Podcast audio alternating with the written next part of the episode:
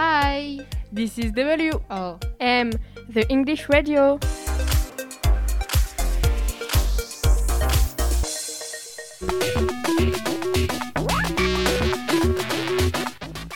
Good evening, ladies and gentlemen, and welcome to Celebrities History. And today's subject is the English celebrities. Our guests are May and Elizabeth. Hello, my name is May. I'm 21 years old and I live in London.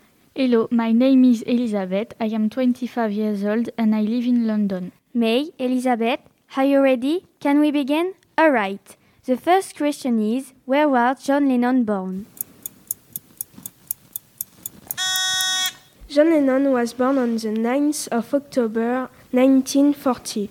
Yes, May, it's the right answer. One point for May. The second question is How did Lady Diana die? Lady Diana died from an overdose of drugs. No, Elizabeth is a wrong answer.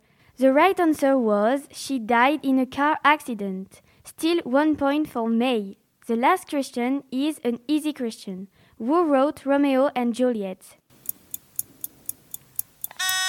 Shakespeare wrote Romeo and Juliet. Yes, May, it's the right answer. Let's check the score. Two points for May and zero point for Elizabeth.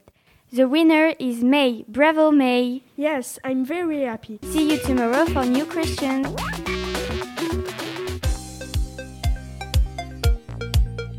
Bye, guys. that was WRM.